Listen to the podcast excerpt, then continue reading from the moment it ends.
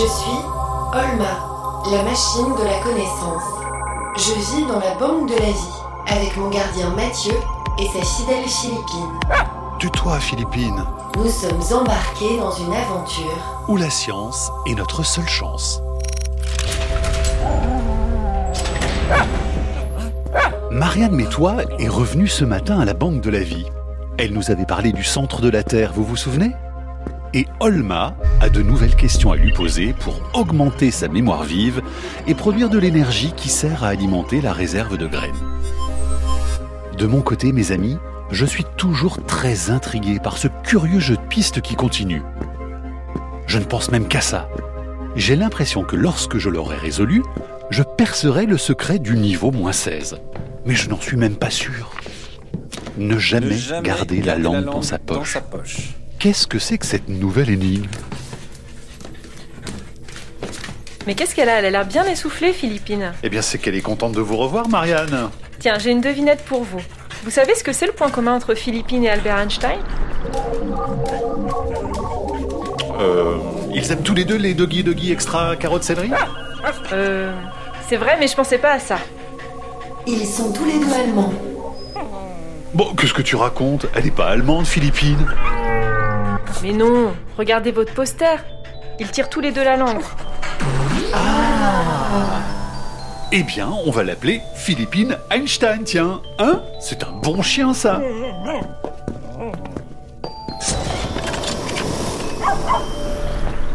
Marianne, en novembre dernier, quelque chose de bizarre s'est produit au Svalbard.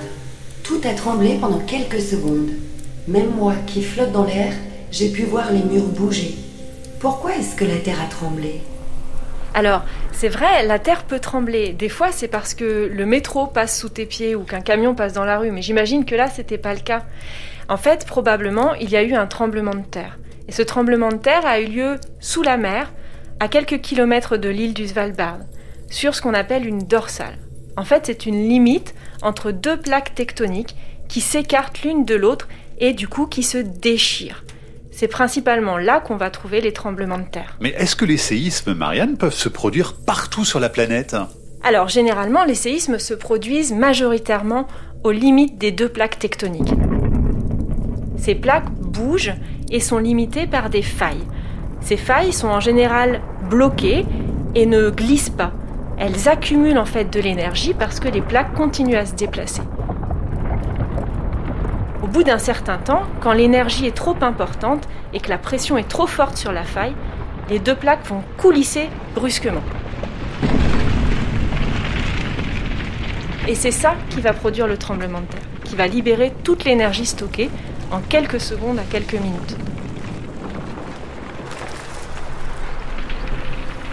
Et comment mesure-t-on la force du séisme? Alors ça dépend ce qu'on entend par force du séisme. Mais si on veut mesurer l'énergie qui est libérée pendant un séisme, alors on va calculer la magnitude. On calcule une magnitude à partir des enregistrements faits par les sismomètres des ondes sismiques qui sont libérées par le tremblement de terre. Et cette échelle de magnitude, elle va de magnitude de l'ordre de 0 à des magnitudes très importantes. Par exemple, en 1960, au Chili, il y a eu le plus grand tremblement de terre jamais enregistré. Il fait une magnitude 9,5.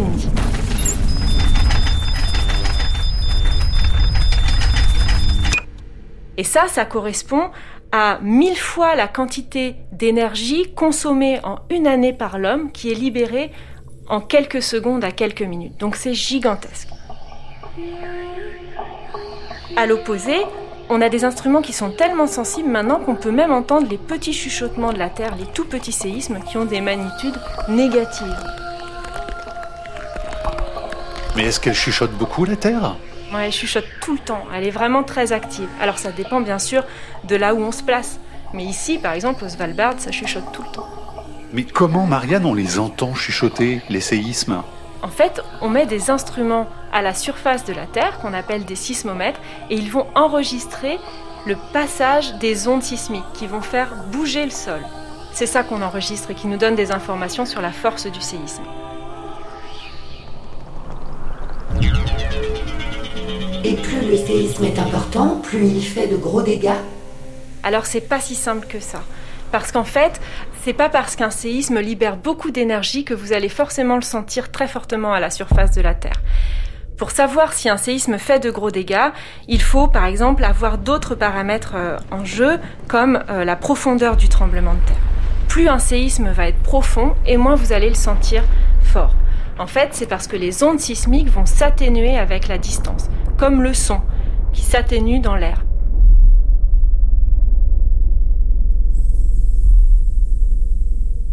Donc, si le séisme est très important avec une très forte magnitude, mais qu'il a lieu très profondément dans la profondeur de la Terre, vous n'allez pas le ressentir beaucoup. Donc en 2019, par exemple, en France métropolitaine, en Ardèche, il y a eu un séisme de magnitude 5. Donc c'est pas un très gros séisme, mais il a eu lieu à 1 km de profondeur seulement sous la surface. Donc il a été très fortement ressenti. Il a détruit des maisons, il a réveillé les gens, il a détruit des infrastructures. Donc là, la profondeur est très importante. Il n'aurait pas fait les mêmes dégâts s'il avait été à plusieurs kilomètres de profondeur. Un autre paramètre important, c'est le type de sol sur lequel vous êtes. Si vous êtes sur un sol qui est très compact, très robuste, comme par exemple du granit, vous allez moins sentir le passage des ondes sismiques que si vous êtes sur des sédiments qui ne sont pas très consolidés. Et puis, enfin, ça dépend de la qualité des constructions. Si vous avez des maisons qui sont très bien construites, elles vont pas tomber lors du passage des ondes sismiques. Mais si vous avez des constructions plus sensibles, alors elles vont tomber. Donc il n'y a pas que la magnitude qui rentre en compte pour euh, calculer les dégâts associés à un séisme. Ah, mais attendez, mais qu'est-ce que je suis bête, mais bien sûr. Marianne, vous pouvez me tenir la chaise, s'il vous plaît? Oui, mais qu'est-ce qui se passe? Qu'est-ce qui te prend, Mathieu? Mais il faut que je vérifie quelque chose, sous la fiche d'Einstein. Mais qu'est-ce que tu fais? Une seconde, Olma Je décroche ça Oh, J'en étais sûr C'est le nouvel indice ne jamais, garder la langue, dans, sa poche. C'était Einstein, évidemment. Qu'est-ce que c'est que cette enveloppe? Mets-toi dans les dans profondeurs. les profondeurs. Mais toi Comme mon nom de famille? Oui, M-E-T-O-I-S. Bizarre. Qu'est-ce que ça peut bien vouloir dire? Aucune idée, mais je pense qu'on va vite le savoir. Marianne, je voudrais qu'on reprenne. Est-ce qu'aujourd'hui, avec la science, on peut prévoir les séismes pour éviter les catastrophes? Alors ce qui est sûr, c'est qu'on ne peut pas éviter les tremblements de terre, parce qu'on ne peut pas empêcher les plaques de bouger. Ce qui est sûr aussi, c'est qu'à l'heure actuelle, on n'est pas capable de prévoir les tremblements de terre, parce qu'on ne sait pas quand est-ce qu'ils vont arriver. On est capable de savoir quelle est la magnitude à laquelle on s'attend dans une zone donnée. En fait, ce qu'on est capable de faire aujourd'hui, c'est de donner des probabilités d'arrivée d'un tremblement de terre dans une région donnée. C'est déjà bien. Et par exemple, on sait que après un grand tremblement de terre, il va y avoir d'autres tremblements de terre. Ce sont des lois générales qu'on peut appliquer aux tremblements de terre et on appelle ça des répliques. Donc on peut juste les surveiller. Oui, ce qu'on sait faire à l'heure actuelle, c'est surveiller les failles actives. Déjà les identifier et ensuite déployer des instruments autour de ces failles pour savoir comment elles se déforment. Est-ce qu'il y a beaucoup de petits tremblements de terre? Est-ce que l'énergie qui s'accumule est en train d'atteindre le seuil critique qui va déclencher le tremblement de terre ou pas? Donc par exemple, on déploie des réseaux de sismomètres ou de balises GPS qui nous permettent de comprendre comment la Terre se déforme. Marianne, comment fait-on pour se protéger pendant un tremblement de terre Alors, pour se protéger des tremblements de terre, il y a plusieurs choses à faire. La première chose à faire, si vous ressentez la terre bouger fortement, c'est de se mettre par terre, d'aller très rapidement sous un meuble solide, par exemple une table solide, et de rester là. Ça, c'est les consignes qu'on apprend à tous les enfants qui habitent dans des zones à risque. Euh, je pense que euh, les enfants qui habitent dans les dom-toms, en Guadeloupe ou en Martinique, sont familiers de ce genre d'exercice. Mais au Chili, en Californie, au Japon, tous les enfants apprennent ça à l'école. En France métropolitaine, on n'est pas forcément habitué parce que le risque sismique est relativement bas. Mais pourtant, comme on l'a vu en 2019, parfois ça arrive. Donc il vaut mieux savoir ce qu'il faut faire pendant un tremblement de terre. Les autres choses importantes à faire pour se protéger des tremblements de terre, c'est de construire des bâtiments qui soient résistants. On appelle ça des bâtiments parasismiques. Le but d'un bâtiment parasismique, c'est pas forcément de résister à tous les tremblements de terre, mais c'est de tomber de la façon la moins dangereuse possible, on va dire. Et puis enfin, la meilleure façon de se protéger des tremblements de terre, c'est d'éviter les zones à risque et d'éviter par exemple de construire des installations sensibles comme des usines chimiques ou des centrales nucléaires dans des zones où le risque sismique est important. Donc, la prochaine fois que ça arrivera ici au Svalbard, Olma et Philippine, on ira se cacher sous la table. Et maintenant, Olma, j'ai une question à te poser. Comment fais-tu pour convertir tout ce que tu as appris en électricité? Oh, c'est très simple. Je suis reliée à tout le système électrique de la Banque de la Vie.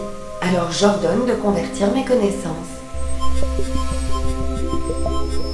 Tiens, tes nanoneurones commencent à s'agiter. Oui, les connaissances passent dans chacun d'entre eux et elles les font vibrer.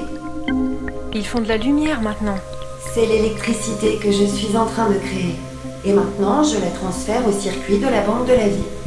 Waouh, tu es magique, Olma. Mais il y a quand même quelque chose qui me chiffonne. Quoi donc, Mathieu?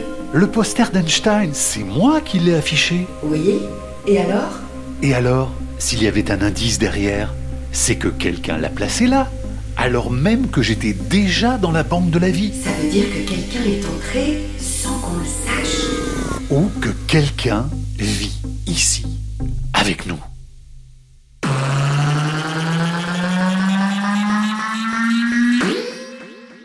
Olma est un podcast original de France Inter avec la Cité des sciences et de l'industrie.